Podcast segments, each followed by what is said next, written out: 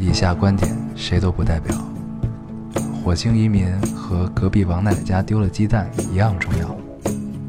这里是 Loading 电台，我们只求在大家 Loading 的时候带来点无聊。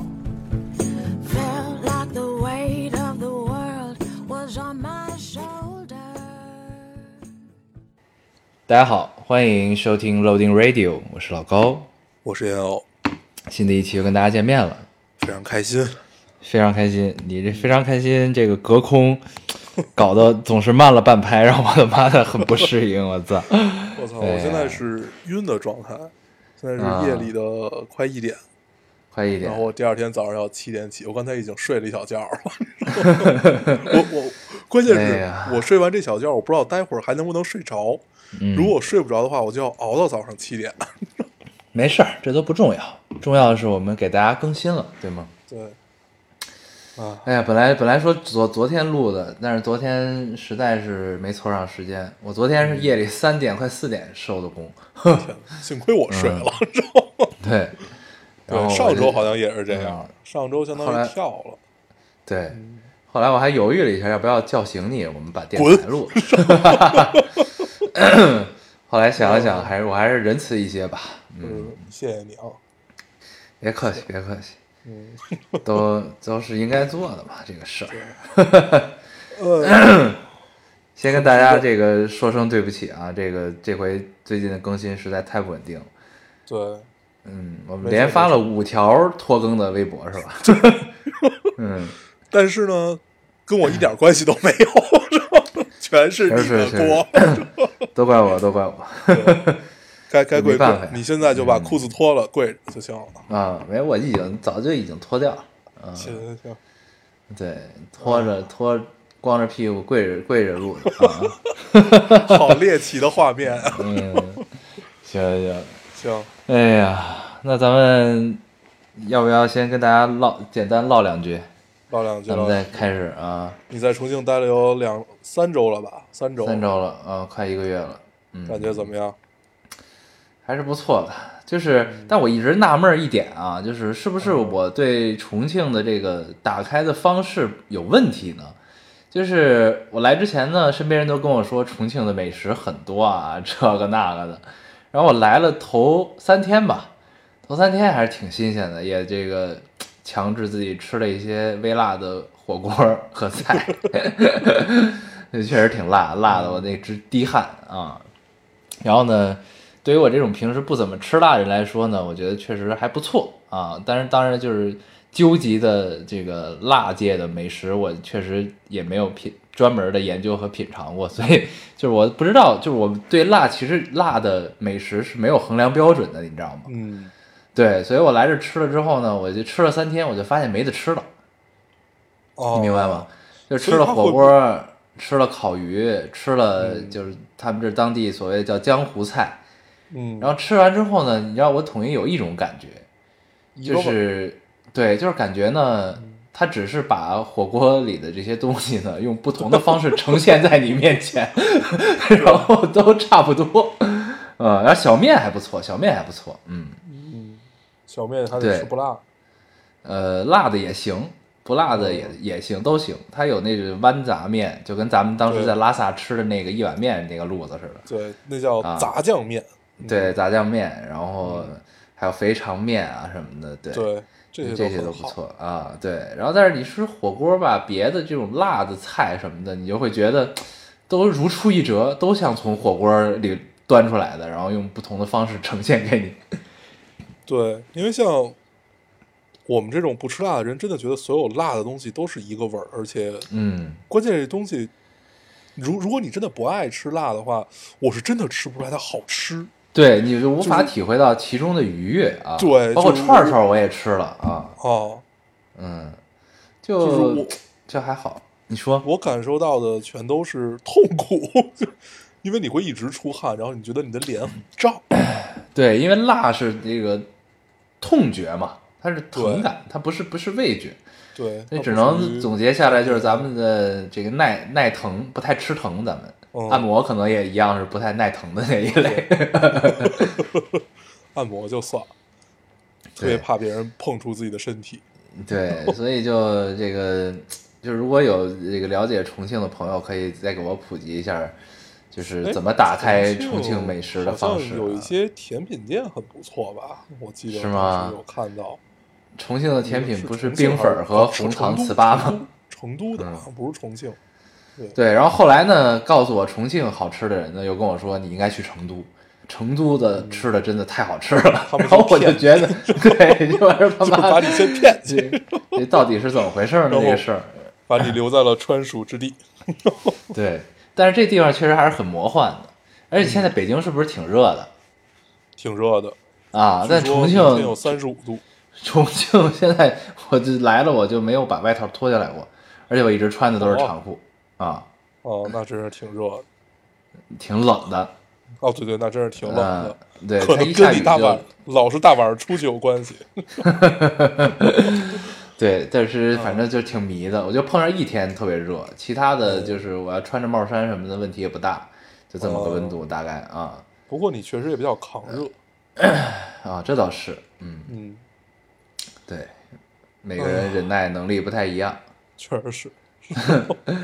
对，那嗯，这个重庆基本就这样啊。如如果有特别了解重庆的朋友，可以给我们再介绍介绍，好吧？我记得上嗯期好像有给你介绍的，就是吃这个那个这个那个，不知道你有没有去？啊，他让我去洪崖洞，嗯洪崖洞我没去，但是我路过了那儿，就是我觉得那是景景点感太强了，所以我就没去哦啊。不过那儿确实是个景点，确实是一个大景点，客很很重要的景点啊。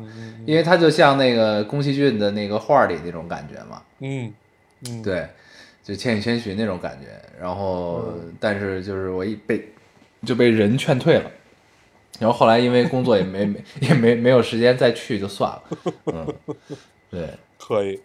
嗯，但是就是你重庆，你在重庆你会发现你离不开江，哦，你明白？因为重。对重庆它是两条江交汇的城市嘛，它是一条长江，一条嘉陵江，这样。哦，你说的是这个江，我以为是吃的那个姜。是吧哦，嗯，嗯，对，然后有的时候会在江边嘛，然后那个你站在江边的时候，你就仿佛就你看着那个江水，然后看着两岸的感觉，你仿佛进入了贾樟柯的电影儿，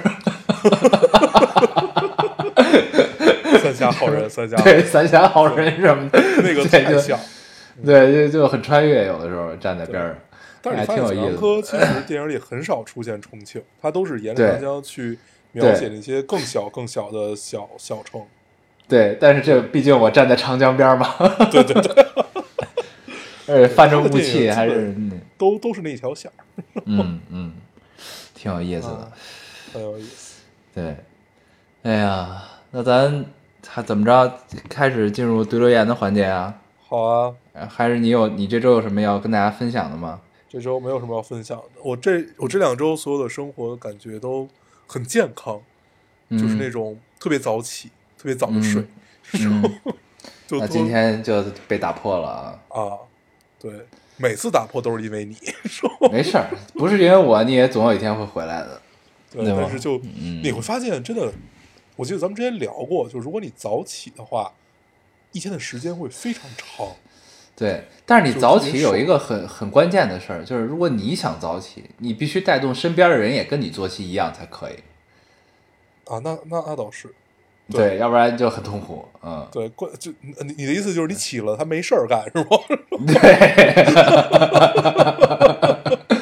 对 你想见个朋友什么，发现他们家都没起，这个这事儿不太行。嗯，对，你需要结结识一帮老头儿，都是早起不过的。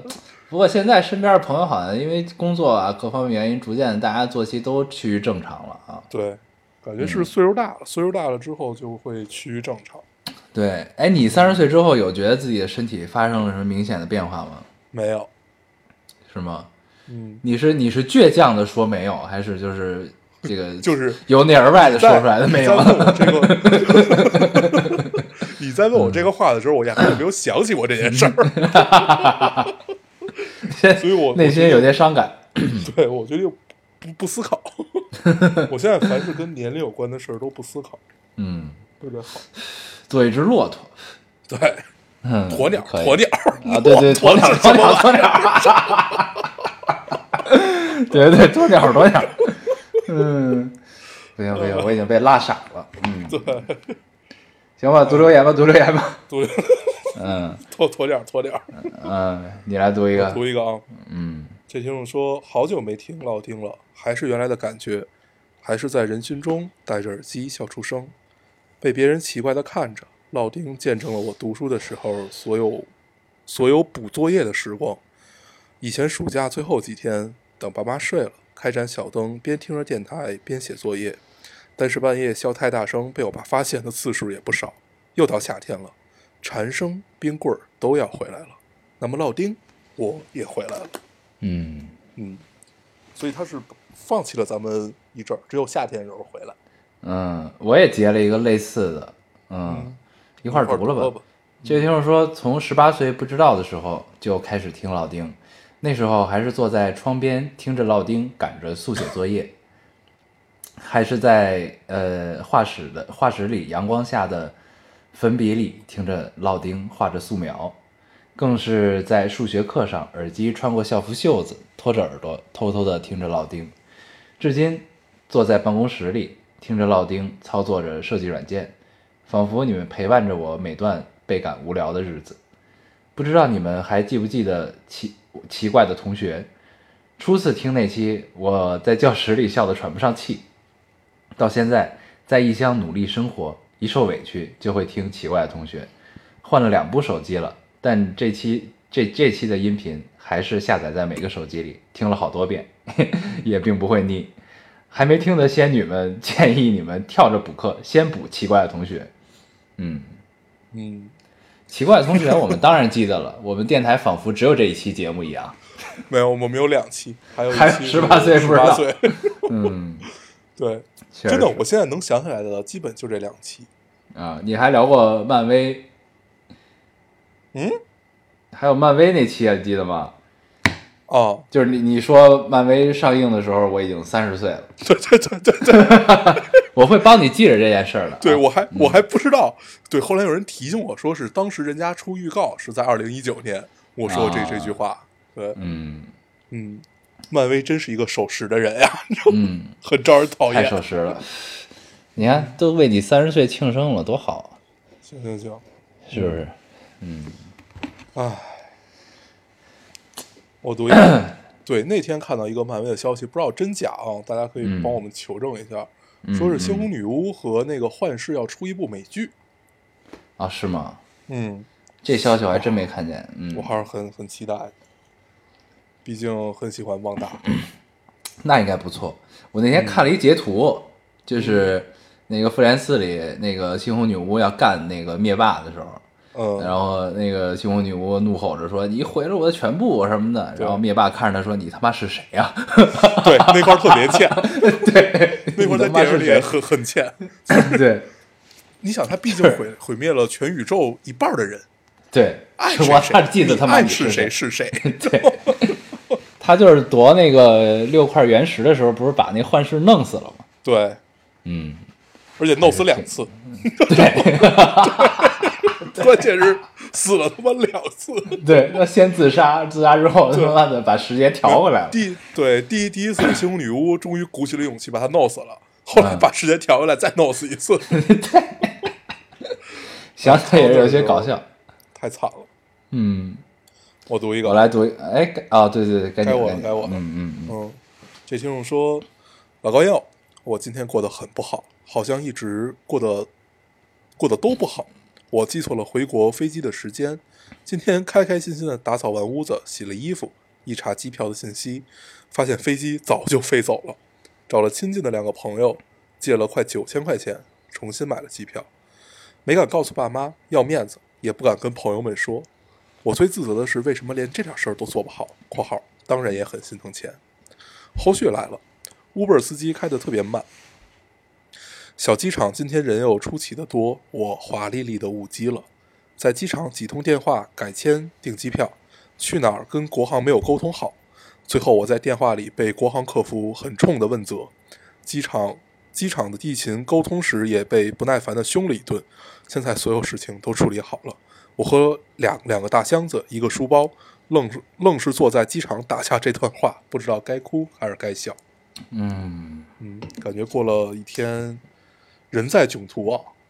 对，嗯这个哎，这个我也解了，就是感觉这最后的描述那个场景，就还是尘埃，一切都尘埃落定了啊。对，对，忙碌了一天，就是你想象一下这个场景，如果是你，嗯就如果是我的话，我会选择去西安去吸烟室里抽一根烟，来想一下这一天发生了什么。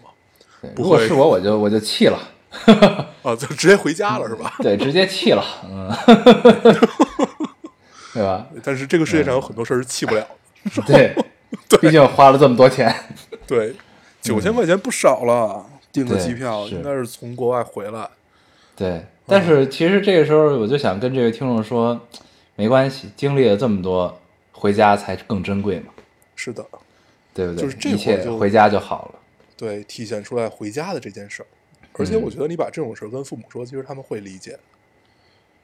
对，嗯，是这个，毕竟我们骨子里有一种传统，叫做穷家富路，对对吧？路上过得不好，那是一定不行的。对，就是出门在外一定要该给你什么给你什么。对对对，该带的带，该想的想，是不是？，对，没事儿，都过去了。嗯，我读一个。这位听众说，想想还是想和你们分享一下昨天下午的动员大会。第一次仅仅犹豫了一分钟不到，冲到台上，在舞台上站在凳子上，还有超燃的 BGM，用话筒对着全年级一千五百多人，超大声的喊出了想去的城市和大学。每喊一句，一千五百多人就超大声的给你加油，超级震撼。真的，真的，真的很想去北京上学，想成为喜欢的人的学妹。可是，也是真的越来越发现自己不够优秀，还有和他人的差距，是真的很想要，很想要，即使，呃，是真的很想要，即使真的没希望，但也绝不放弃努力。虽然还是会日常丧，第一次这么勇敢，呃，讲实话，上台后看到乌压压的人完全懵了，然后开始说话，还发现话筒声音延迟，完全听不到自己在说什么，但是超开心，还偷偷喊了要成为老高和黄黄这么有趣的人，反正话筒在我这儿，不是内容里的也要喊，毕竟是我的灯塔呀。希望我的未来真的可期，嗯所以虽然那一千五百个人不知道你在说什么，但是我们知道。嗯。而且最妙的是，他这个留言里他还碰到了他的校友，啊，对，就是听到他喊这段话的人，你知道吗？哇哦，嗯，这还这。个很妙，这个很嗯妙。嗯，所以很神奇在这一这个一千五百人里面有一个我们的听众，对吗？对对对，至少有一个，还有一个在台上，还有一个在台上。可以。如果如果你算啊，一千五百个人里边就有俩，那就是七百五十个人里边就有一个。那全中嗯国这么多人口，我们就不少了。确实是，后边的数就不要再算了，对，算不出来，嗯我，省得丢人啊。对，嗯 你读一个我极限就是能读，就是能算出一千五除以二得七百五。这是我的极限。不错了，都是四位数算数。哎，对我最近有一个特别搞笑，就是被自己的数学能力深深的折服了。我最近干了好多类似于销售的工作，特别有意思。嗯对我最近给人算账，给人算假账，这件事儿，这件事有点上瘾，嗯就是你就你会觉得这件事儿，因为第一是跟人交流，然后你要 push 别人在短期之内做一个决定嘛。嗯，然后关键是我每次一到算账那儿就卡住，然后 就是这个，就是因为他他还有很多个产品，然后怎么样怎么样，就是这么算，我就嗯算那儿的时候我就特别特别难，你就觉得自己仿佛是一个弱智，就是因为他有好多种配比，然后然后后来客人跟你说：“我帮你算吧。对，但凡配到三种以上，我就要乱，然后 就是，然后我就想，我就想到了在电台里我们做二十以内的加减法都算错的事儿，” 确实是，确实是。嗯干不了，干不了，干不了这个事儿。嗯我读一个啊，你读一个，这听众说，此刻站在学校外，呃，学校的图书馆外面排队等着开馆。我这这一定是个好学校。嗯耳机里放着是你们的声音，大学快毕业了。其实好像自己到了这一刻，并没有多么的迷茫。我只是想，人存在的意义到底是什么？他说自己没有多迷茫，然后再想啊人存在的意义是什么。现在他这个我我还没读完，我还没读啊完。读读啊读读。嗯，现在困扰我的一些问题，之后还会继续困扰我吗？想问你们，呃，你们觉得自从你们毕业后那几年最大的收获是什么？之前困扰你们的东西，现在还在吗？这个问题很有意思啊，我真的觉得很有意思。嗯因为我真的刚才想了，因为刚才正好等你回酒店的途中，我就挑留言嘛，我嗯，就就看到这句话说，呃，之前困扰你们的东西还在不在？就现在还在不在？你觉得还在吗？嗯嗯，我觉得在啊，肯定是在的，因为嗯这事儿有一个规律，就是呢，就是他是大学刚毕业是吧？嗯，还没。啊，对，快毕业了。嗯，就是就是就是你你的那个时期想的问题、思考的东西，和你就是基础阅读的这个速率啊，这都是很高的，而且也是很频繁。那会儿你想的其实都是比较根本性的问题，嗯，你明白吧？对，就是就是你的梦想是什么？你活着的意义是什么？你来到这个世界，上一点吧。对对对，就更更哲学一点，就是嗯就是哲学说的深了一点，但其实就是大家经常是会在日常生活中无形的思考很多哲学的问题，这是很正常的。对就是就是因为人人的意识是一个琢磨不透的东西，所以就是大家其实才才会有哲学嘛。对，所以就是。这是很正常，就那那会儿你思考这这种根本性的问题，一定是得不到解答的，对吗？对但是这东西就是会会被选择性的，因为别的事情被放下了，就是尤其走向社会，然后你面对更现实的问题，然后呢，你你可能日常思考更多的是更更更更真实、更现实的问题，然后呢，那些根本性问题就被暂时放下了，但只是偶尔会跳出来，但是但是在你就是工作若干年之后，然后成成长的多了一点之后，然后这些这些根本性问题偶尔跳出来的时候，那其实你的感受跟当时你在上大学的时候面对这样同样问题的感受其实是不一样的。对，所以嗯所以就是当时想的问题跟有没有解决或者变没变是没变的，其实。对，对，我觉得其实我我看到这个问题，我想的第一个反应肯定也都是，就是这些问题一定都还在，因为这些问题很根本。但是随着就是时间的累积，像你刚才说的，他你现在再想起来和你当时的思考的状态都不一样。这种状态是因为你往里面加了很多的东西，加了很多嗯所谓你在社会上摸爬滚打很现实的这些东西，嗯嗯，然后你会把这个问题思考的更有深度，就是更垂直。对，就是你正是因为有了这些更现实的问题的纠缠羁绊，然后你嗯对于根本性问题的思考才会更深入。就是你说白了，就是以前那会儿上学的时候想的这些所谓根本性问题都是假根本，嗯然后你可能逐渐的会更深入的去想这个问题，对这个问题的理解也会越来越深。然后，但是你不一定会最终得到解解答或者答案，那你但是你会让自己好像更明白一些，对，嗯，就这种感觉啊。我觉得随就当然随着我们岁数越越越来越大，我们一定会得出一套自己的所谓的处事理论嘛。嗯嗯，然后你也会有一些更多的思考。但是像这种最根本的问题，呃，有人可以给你解释。如果你看了大量的这种哲哲学书，你愿意愿意愿意去思考的话，你会发现他的解释融入到你现实时的这种生活里也是管用的。嗯，然后在嗯之后你再思考这些问题，其实就是，呃，可以脱离开你所所有的知识储备，你可以完完全的思考一个新的这个东西。新的这个东西，它也许并不能给你的生活带来什么改变，但是你就会觉得很爽。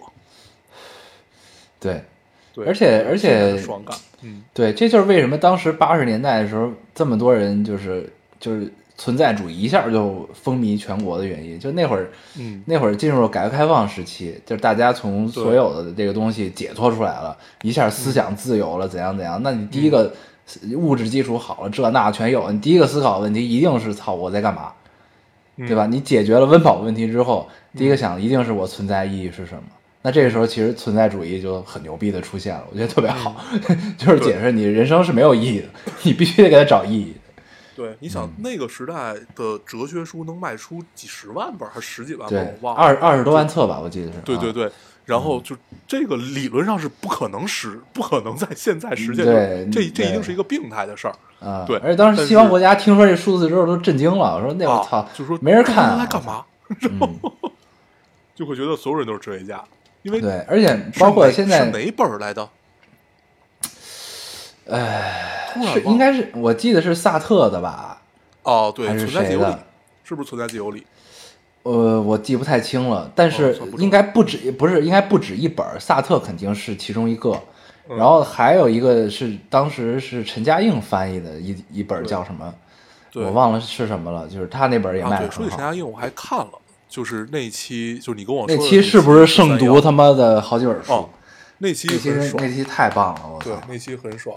啊，就是你关键，就是你看陈嘉映他在说话和那什么，他这种思考，你会觉得他是那种他的思考其实很凌厉，但是他表达出来的又很油腻。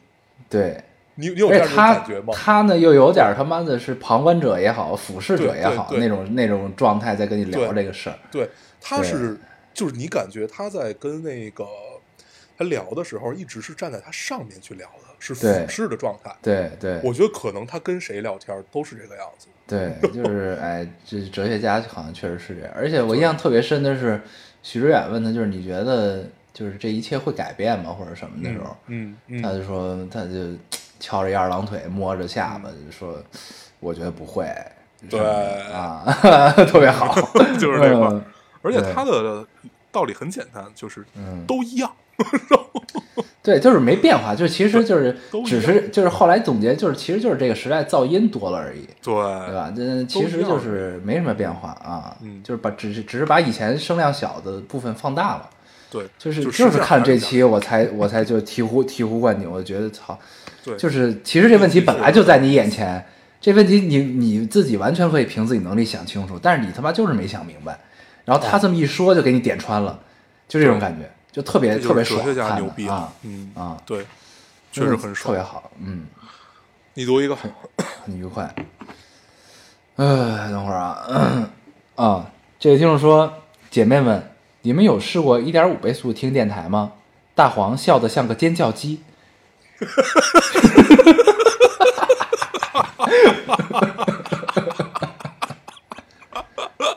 没了。嗯，嗯，我很喜欢这种留言，你知道吗？你是不是有病？这种留言很好，很好，嗯，我操，我他妈已经醒了，很妙。烦。嗯，嗯，尖叫鸡。啊，到时候我也用我十一点五倍速听一下，行，我觉得往后的节目我就不笑。很好。我读一个啊，行，这听众说，呃，本人正在策划收购电台，然后让这个老让让这两个老男人什么时候更新就必须什么时候更新，带带着恨。嗯，这个听众请对，请私信我们，跟我们聊一聊，你打算出多少钱啊？对你把你这个收购计划什么的，对对对这个不是不行不是不行啊可以可以，我们很开放，开放。对对，啊可以的，可以的。哎，也也也不用什么计划，告诉我们一个数字就行。反正我们反正我们数学也不好。啊，对，不需要记，给个总数吧，对，给个总数，我们就把所有的这个账号密码都发给你。对对对对嗯，简单简单简单，我们就就这么点东西。对，没那么多乱七八糟的事儿。但但是他说的是，收购完了之后，相当于把咱们俩买了，想着哦咱们什么时候更新有什么，那不行。嗯，那还得谈一谈条件这个事儿。对，那这个总数是不是得再增加一点？哎呀，我来读一个啊。嗯，这位听众说：“老高大黄，我很少过来留言，因为实在是翻牌的机会太渺茫，不不想太期待。我今天过来就是想问问你们会不会哪天聊一聊宫崎骏的动漫呢？每次看完龚老师的电影，我都觉得很治愈。我跟老高同年，不是关键是这句，我跟老高同年，今年都是十八岁。老高，你看吗？”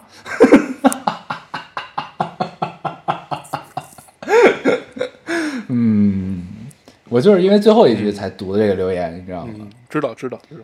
嗯，大家都是童年嘛，对吧？嗯，我看，我看，嗯，为这个就为这个留言，我觉得也得聊一期这个龚老师的作品，是吧？嗯，而而且龚老师的想到以后的留啊言全都是十八岁，行行行，也可以更小，也可以更小，没关系，，嗯，没事儿，嗯啊。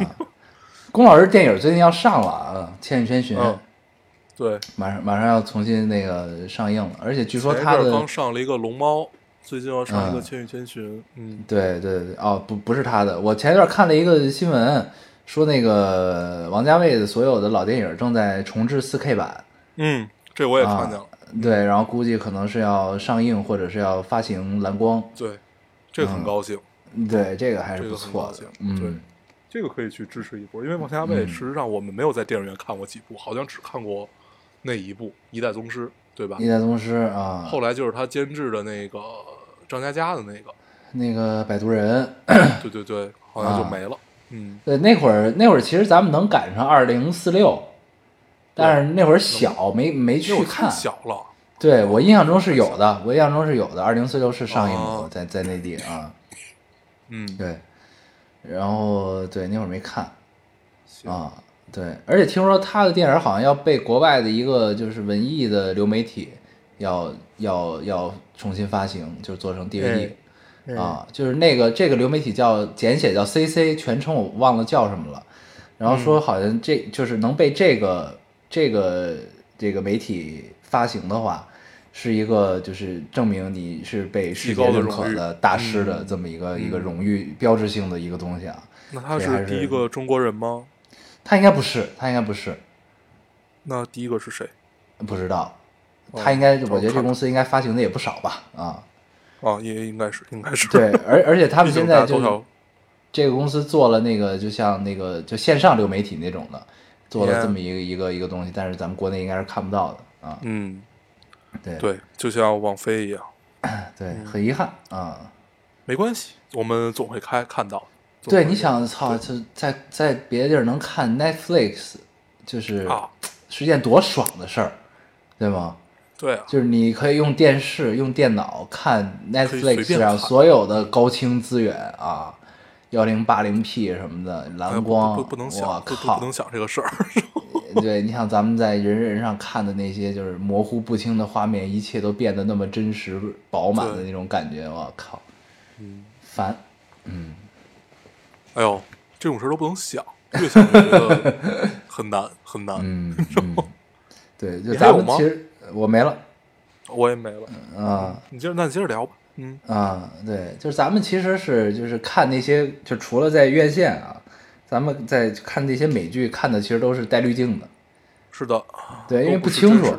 对你很多光影是看不明白的，对，就是你像嗯，你说。嗯，因为我们其实就像尤其这种美剧，我们不会去一个一个一集一集下，嗯，对，因为确实没有那么多时间。我们比如在人人上啊，或者就在这种视频网站上去嗯看，嗯嗯，嗯那基本这种视频网站是给手机准备的，你拿一个大一点的 iPad 看，都嗯很很很难看清楚，嗯就是都都是那种。要不就巨高的噪点，要不都是就是你能肉眼可见的马赛克。对，就是你你看不清楚很多细节，就这个事儿是很难受的一件事儿，嗯，这个很痛苦。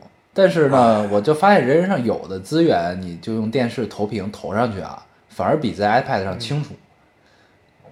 哎，对我也发现了，这是为什么呀？不知道，嗯，嗯，这事儿不能聊，就这样吧，别别别别别被改了。行，对对对，嗯，行吧。我们这期呃刚才想跟大家聊点什么啊？嗯，正，好最近有一个我们都很喜欢的美剧，嗯。一个 HBO 六集的迷你剧，目前嗯。出到了第三集，今天出的第第三集，嗯。是讲那个人类历史上最大的核泄漏，嗯。也是应那应该是人为最大的失误，就是不是人人为造成最大的死伤吧？好像是，嗯就是人为事故里面最大的死伤，就是切尔诺贝利事件，嗯。前苏联的。嗯，八六年吧，是八六年吧？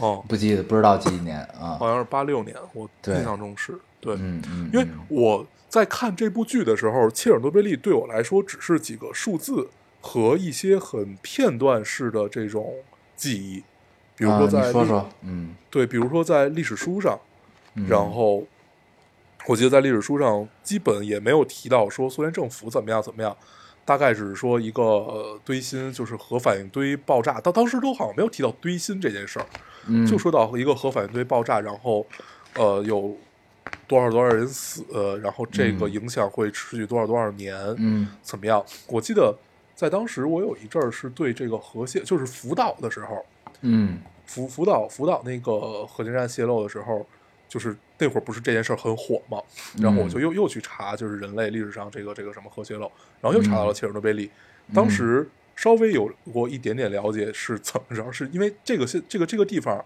叫什么普普里皮亚皮亚吉是吧？就就是那个反正就是那那个地儿啊，对对，普普普什么那个，然后包括切尔切尔诺贝利，它现在是类似于一个景点儿，就可以去了啊。啊，已经可以去了啊，对，已经可以去了。然后大但但是进去的时候，每个人就是相当于随身发了一发了一个那个盖勒计数仪，盖格盖格盖格计数器对啊盖盖革计数器，就是随时来测那个核辐射啊什么的。就是有一些东西是不能碰，有些东西不能去，大概是这样。但是它就已经有一条很成熟的线路了。啊，哎，那其实还是值得去一去的啊。是的，感觉很有意思。然后说好像去嗯也没什么危险，嗯，基本就是相当于你做了一次 X 光检查还是怎么样，就类似于这个样子。嗯，哦这样，对，那还可以。我一直对这种东西，就虽然这是一个就是很让人悲伤的一个重大事故啊，嗯，但是就是因为因为这个特殊性，它这个这片地方就留下来，没有再被重建，怎样怎样。对，就这这种地方去，我觉得人类就是咱们没有经历过的，去踏上去看一看，其实感受应该会很多。嗯嗯，而且应该会很奇妙，我觉得应该是一个比较奇妙的地方，就是奇妙而且沉重，而且现在你知道那边有有就是，我是从一个问题找到了切尔诺贝利铀，这个问题在啊知乎上是这样问的，说现在地球上还有没有那种呃所谓真正的自然环境再次复苏的地方？嗯，然后其中一其中有一个长篇的回答，说的就是切尔诺贝利，说那个又诞又诞生了其实已经灭绝的物种，然后就是那边的动物生活的有多么的和谐，然后怎么样怎么样，然后呃还反还反对，因为不是当时一直说那边有什么变异生物嘛，说跟人一样大的嗯。耗子，对，类类似于这嗯这种说这个其实是假的，嗯。然后怎么样怎么样，反正就说那边现在是一片和谐，就是大自然的自愈能力，啊，对啊，因为那儿相当于被灭霸打了个响指嘛。对，对吧无无人区了嘛，嗯，嗯嗯嗯，对。啊，是这样。是从对这个很有意思，大家也可以去看看，这个应该在知乎上就有，就是这个问题。哎，但是我我看到的数据说，这片土地就被辐射过的这片土地，好像说是一千年还是两千年之内，应该都不会再有新的生命哦出，现。对，刚开始看的都是这样的，但是他们啊有实实际的那个考察图啊，还有就是卫星监测啊什么的。对，就是当时不是说这个的什么半衰期啊，什么这些东西，反正就是几万年都会都会影响嘛。嗯嗯。但是实际上它可能对只是对人类有重大影响，嗯哦大自然是有这个自愈能力的。哦，是这样。很神奇那看来我们还是高估了自己的能量啊。对，就那那还 还是那会儿，我记得是有一阵特别火，一个都后来被说成有点像段子那样了，说我们保护地球母亲，说地球母亲不用你保护，她自己的自愈能力非常强，你只是在对，我也看到这个。对对对，就是那是一个什么论坛说，有一个有一个专家出来说什么嗯拯救地球、保护地球计划，说这都是扯淡，实际上就是人类保护人类自己。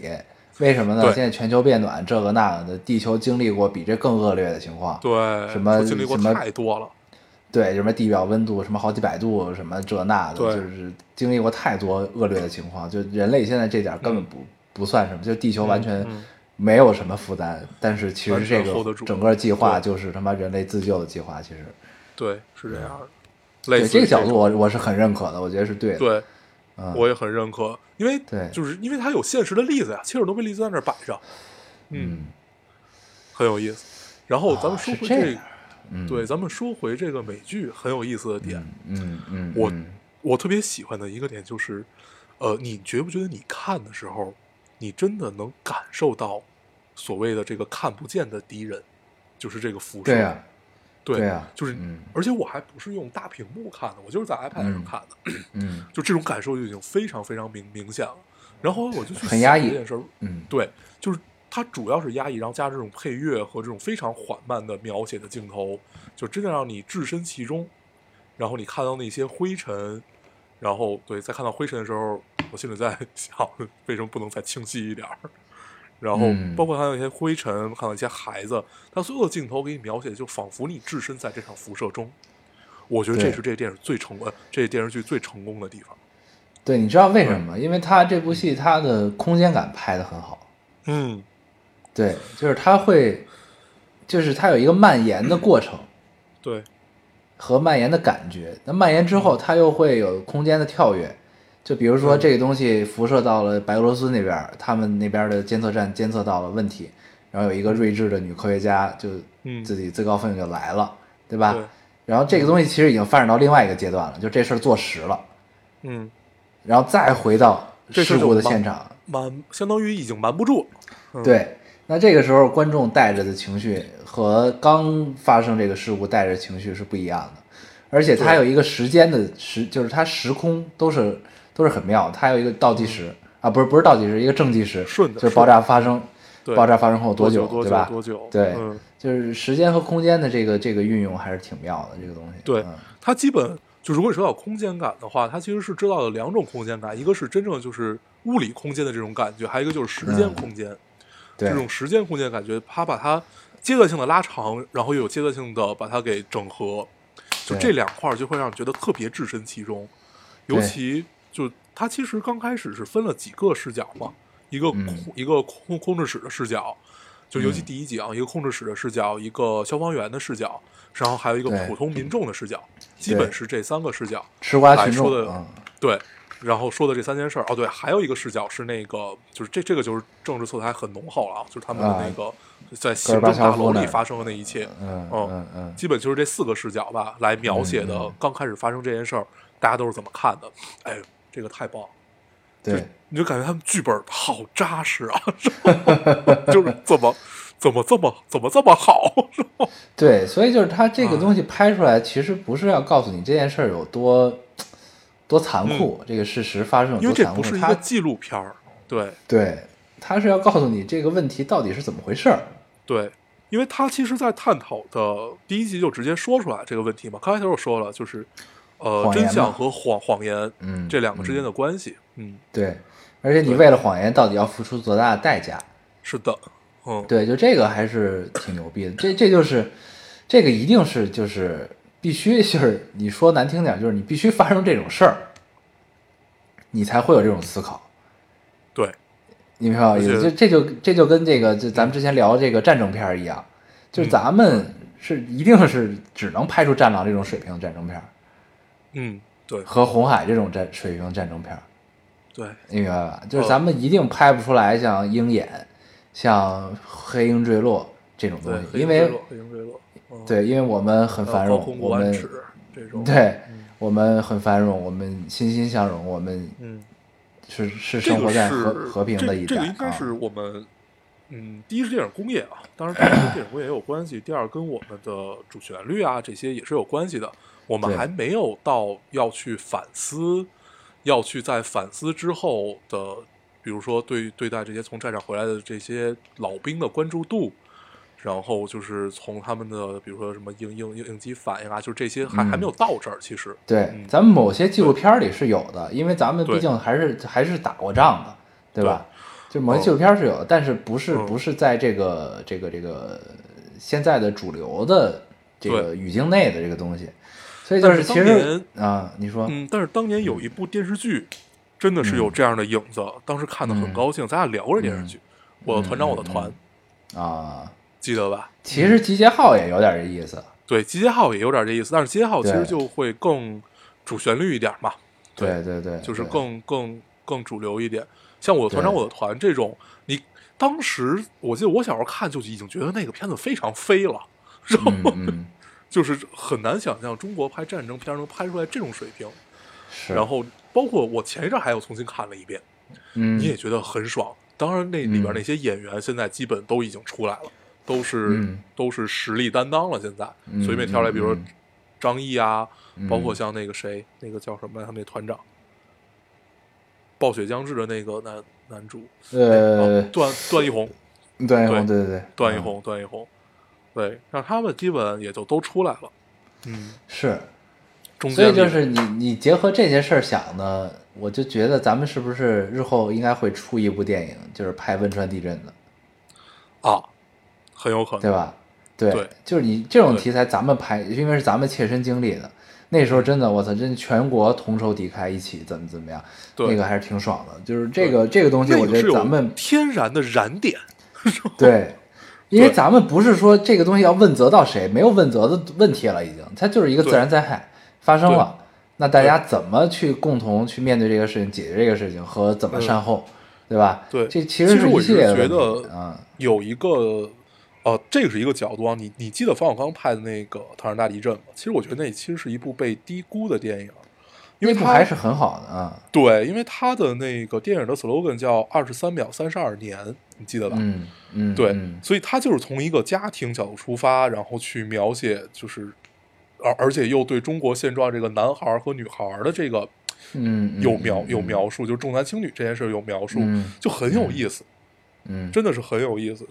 对哎，就是所以就是这就跟当时汶川案刚发生的时候，我就嗯之前咱们电台里应该也聊过这个问题，就是嗯，就是咱们捐款啊什么，就是这种嗯所有物质的东西都是都是一时的，都是可以解决的，对吧？那那些幸存下来的人，他们的心理建设，怎么重建他们内心的创伤，怎么让他们，对吧？就是能平缓的度过后面的生活，这东西其实是关注的人不多的，嗯对？吧？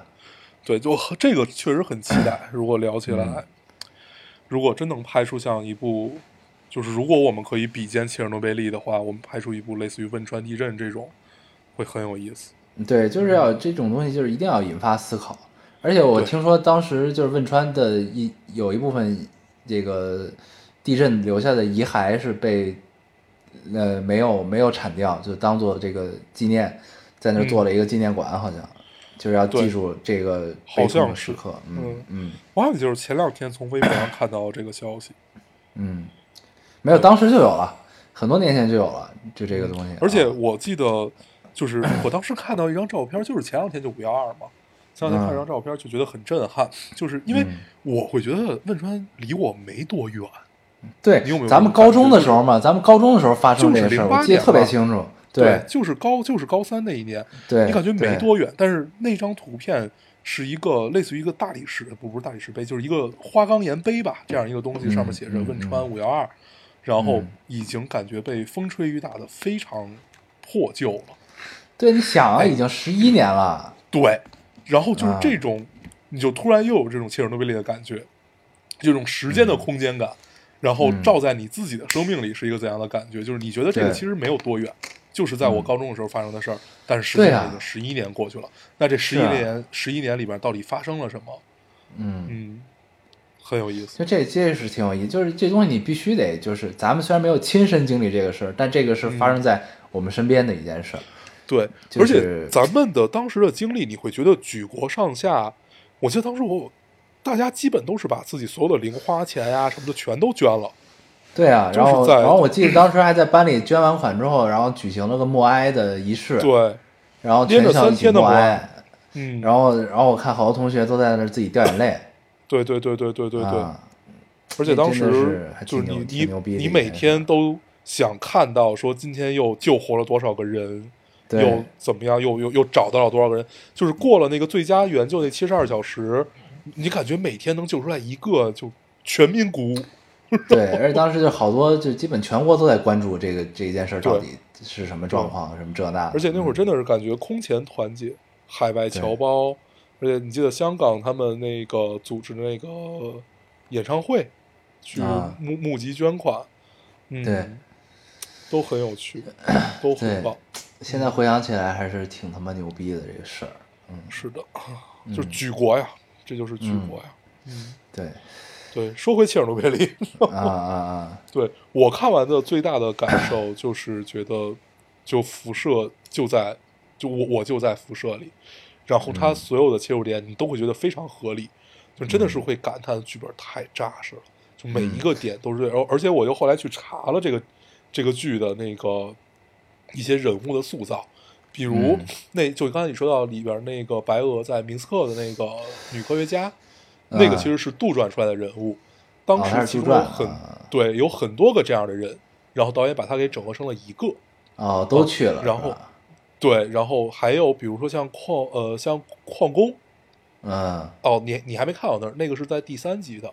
对，啊这个电这这个剧其实不怕剧透的，对，啊就是在第三集它有一个矿工的描写，因为在在这个 这个事儿其中有三个节点，第一个节点是一定要去关那个水，你记得吧？就嗯过关那个嗯闸，这是第一个节点，为了拯救整个欧洲，一定要去把那个闸关了。第二个节点就是因为为了对，防止因为他们怕马上要爆炸嘛，怕二次爆炸，所以要关那个对闸啊。第二个节点是为了防止这个呃污染渗透到地下水里面，要挖一条嗯。通道，然后、等于这帮矿工几百个矿工，几百个嗯。矿工就是本来这条通道要花三个月的时间挖，嗯，他们好像就只花了呃六周，一个半月吧，一个半月就挖挖完了，对，嗯。然后但是你想，他们相当于要挖一条地道到这个核泄漏的最下面，那个下面很热，注注水泥，对吧？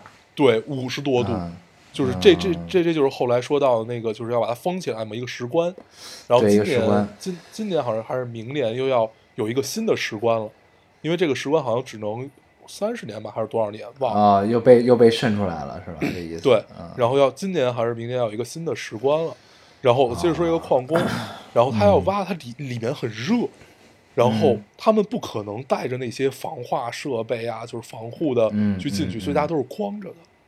啊是彻底的光，连内裤就都暴露在辐射下。对嗯，对，就是那样的光，然后去挖这条地道，然后可以。哦，还是很震撼，还是很对，这就是这就是，就这东西就是人类的，就人性的光辉，就还是会会会闪现，会闪现啊。是的，就是我看这个这个片子的时候，我就就是我以前表达观点是没有变过的，你明白吧？就是就是人类最终还是比较那什么的，但是就是咱们的观点一直是就是你看科幻作品对人类看这个绝望，但是相信绝望，对相信是人性的光辉，的光辉，嗯，嗯，对，这就是特别特别好的特别好的这个因为有无数个例子值得我们去相信这件事儿。嗯嗯对，我对我前两天还看了一个电影，嗯，我已经忘了电影叫什么了，但是它是一个呃真实事件改编，是一个嗯讲那个美国大火，森林大火，然后嗯死了十九个消防员的那个。啊对，那个电影，那个电影也很有意思，就是相当于他们是被自己人坑了，因为森林救火基本都是用火攻火，然后嗯就是我我先挖一条防火带，然后点然后点火，火就烧不过来了嘛。嗯对 然后但是他们挖这条防火带点起火之后，被天上的飞机给浇嗯灭了，然后那火哦一下过来，然后这十九个消防员就全都死掉了，啊，对，就相当于被自己人坑了。对，那个对，但你也是啊人人性的光辉，嗯。是，但这这这些就这些人性光辉闪现啊，你你就会发现，就除了就是自然灾害这种的是是我们务必要去解决的一个问题，这个是 天灾人祸。但是你其他这些，就像切尔诺贝利这些，你想想呢，你就觉得还是有点讽刺这事儿，你不觉得吗？就是他最讽刺的点，其实就是很矛盾的点，就在于有这么多人性的光辉，然后对抗的这种所谓的官僚体系嘛。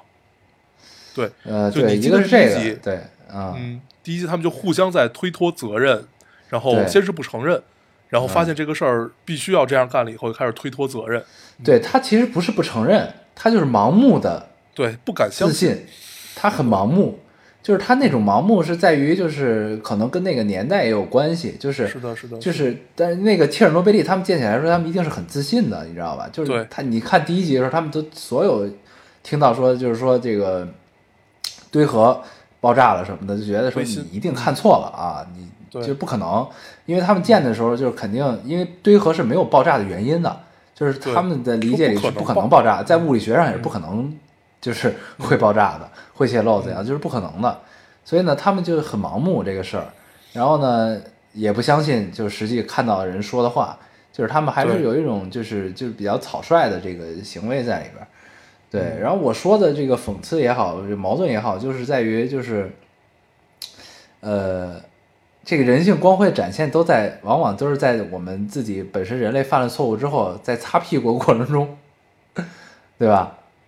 啊，嗯，对吧？也是，对啊，就是就是你首先自己犯了错，对吧？嗯你弄这些事，当然是为了咱们的这个能源也好，为了人类生活便利也好，就是我们造创创造出了这么多东西。但是呢，这东西肯定是双刃剑嘛。那你在任何一个环节出了纰漏之后，那你就是这个责任也是在咱们人类自己嘛。然后，然后呢这个出了这个问题，我们自己制造出来这个东西，然后我们自己创造了这个问题，创造了灾难。然后，那我们在自己擦屁股过程中，又展现人人性的光辉。就这件事儿，你整个变成一个呃循环，变成一个闭环之后，想这个事儿，你就觉得很有趣，你知道吗？但是 你不觉得吗？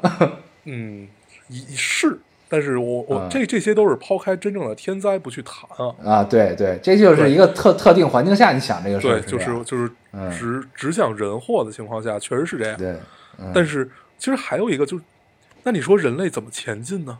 如果不去试这些错肯定是要前进的，对这个没问题，就是肯定啊，我觉得犯错没有问题。对，嗯就是第一你不能不承认，第二你要客观的去看，然后去解决，去散发你的人性光辉。对，只能是这样。对对你像那，所以每个事故都是要有这个来承担这个责任的人嘛，对，对，这个是要。去调查啊，怎么着？往后人的集数感觉就是后面三集感觉就是该是调查呀，怎么样怎么样？这对就是这关于这些了。嗯，对，反正就是这个还是就是你这么想想还是挺有趣的。对，但是确实是对，但是但是就是你结合咱们所有的前提啊，就是嗯。咱们对对最终人类走向 AI，啊默默的在这那，默默在自己脑海中形成了一个逻辑的闭环。对这个他妈还是挺有意思这事。嗯，可以，可以，可以。但咱今儿聊这些都属于站着说话不腰疼，真的绝对是站着说话不腰疼啊。对，因为我们没有在这个灾难中，就咱们只能是因为这个 HBO 拍了这么一个牛逼的戏，咱们聊一聊这个事儿啊，引发了这个一系列的思考，还是对这个戏是真的好，而且现在人人上是未删减版，就是你能看到人溃烂的样子。嗯，你得抓紧你看。可以现在、对你赶你赶紧去看第三季，有可能我准备录完这个，洗个澡，我就赶紧看了啊。对，真的真的就是完完全溃烂的样子，很可怕。啊，哦，可以就好像就就是那个消防员嘛，啊，而且他这里他这里就是他那个描述特别妙，我觉得他就是讲整个核反应堆发电的过程，它获取能量的哦过程是什么。对，就把里边的就是那个叫什么所谓的中子吧，还是原子，嗯，就是那个嗯形成子弹对，对，就是它说每一个都是子弹，然后它在子弹里撞击，产生能量，然后怎样怎样怎样变变成电，啊，这个过程。然后石墨是什么？石墨就是降低这个速率的东西，让大家能捕捉到这个东西的能量，怎样怎样。就这个形容是很妙的，而且他形容形容完这个之后，他们下 他下一步就是坐着直升机，他要飞越那上面，要过去看。你当时就想一个词儿就是万箭穿心，我操！而且里面所有的这种，就就我刚才说到，他剧本扎实，就你看里面所有人物之间关系的转换，都是有特别淡，但是你能发现是一个非常明显的转换。你比如这个，我我我实在记记不清楚这个俄俄俄罗斯人的名字啊，嗯嗯就是 呃那个副总理和那个科学家，嗯，他们本来是针锋相对，然后一块儿去现场的那个是吧？，对，然后慢慢慢慢，最后形成一种 很微妙但是很和谐的关系。嗯从哪儿开始？从他告诉那个，从科学家告诉这个副总理，我们不会活得过五年。嗯，从那儿开始，那哥们儿一上来明显就懵逼了，对他其实是没有想到的，因为他会觉得我的政治生涯还有很久啊，怎么而样？他那会儿还是很自信的，他觉得这是一个错误，就是你的判断是错的，对他觉得只是什么控电箱那块儿爆炸了，嗯，对，啊，从那会儿他们的关系开始有转变。然后如果你看第三季的话，他们其实，哎，很妙，很妙，这真的很妙。而且演那个的人，你不发现很眼熟吗？我这里边那个女科学家我也觉得很眼熟，演那个一个是副总理，一个是科学家，啊我都觉得很眼熟。演那个就是副总理，就是那个高官在现场那个高官的那个人，嗯，是《杰克船长》里的，是《加勒比》里边的那个啊 章鱼，章鱼哥们儿，对，对，是他，是那个人，对对对，嗯是他是他，因为你听他说话，你就听出来是那个那个那个谁他爸，那个皮纳吧，还是叫叫叫叫什么纳？就是王子他爸，啊，对对对对对对对。对对，就他爸，啊，特纳特纳特纳，被诅对。被诅咒了嘛啊，对对对对对特特纳，嗯，就是他，就是那个章鱼男，就是他，就是他，就是他，对，啊，他不是章鱼，章鱼是那个船长，就是下巴全都是章鱼的那个，啊，不是那个，他不是他他是海底的那个幽灵船的那个是吧？对对对对对对对对啊对对对他是那个是就就是王子他爸嘛，们这么反正他在他在加勒比里出现了啊，嗯，对，就是他就是他，哦是他，对对对对对，是吧？哎，有趣，嗯。哎，还是可以的，嗯，所以这期我们就聊了切尔诺贝利，对吗？对对对，反正推荐大家看一看这个这个这个对，一定要看，一定要看，很好看，真的非常好。嗯，还是能引发很多思考的，就是你，而且你想这个问题的时候，你你想这个问题的时候，你还是得就是尽量能让自己跳出来想这个事儿，你就会发现还是挺有意思的。嗯，对，而且大家其实看的时候也要很清楚知道，啊这是 HBO 拍的前苏联，嗯 嗯嗯，所以一定是带着一些滤镜的。嗯。对，而且里边的角色都说英文啊，你想想，啊，对，虽然感觉也是那种苏联味儿的英文，对，但这这这但这事儿还是很怪，你知道吗？就是对，就是对发发生在前苏联的一个事儿，大家都操着英文，很严肃的在，在嗯，那，还是挺有意思的。嗯，对，哎，这个就能感受到 HBO 和网飞不太一样的点。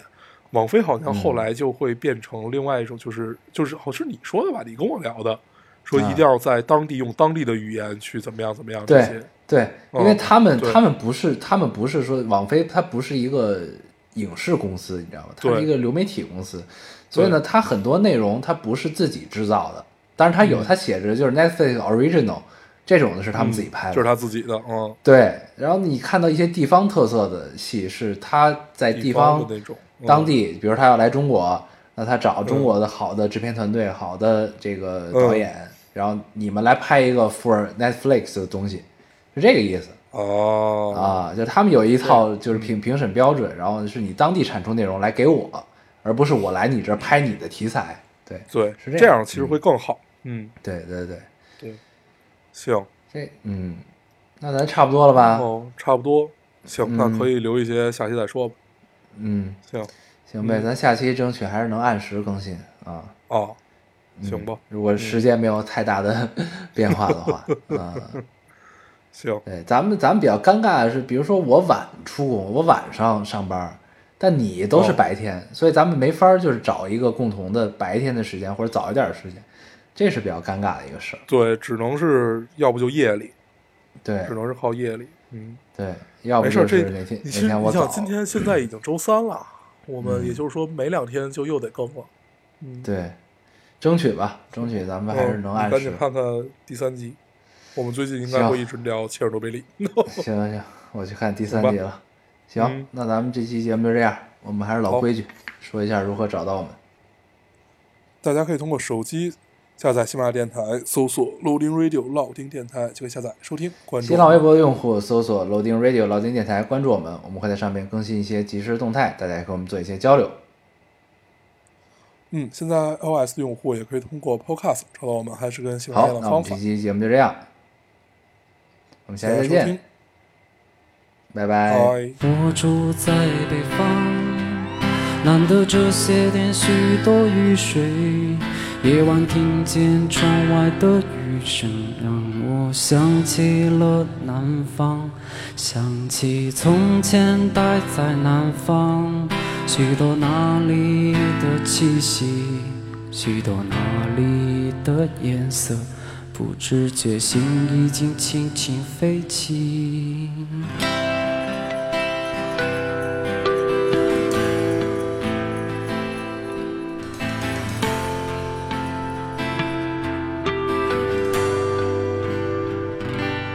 我第一次恋爱在哪里？不知他现在怎么样？我家门前的湖边。是谁还在留恋时间过得飞快转眼这些已成回忆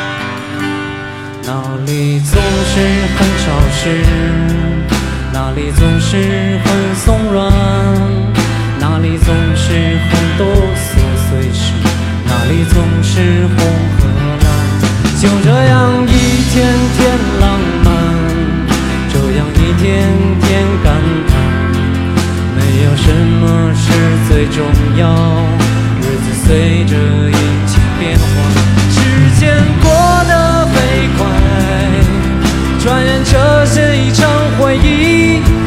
每天都有新的问题，不知何时又会在一起，时间过得飞快，转眼这些已成。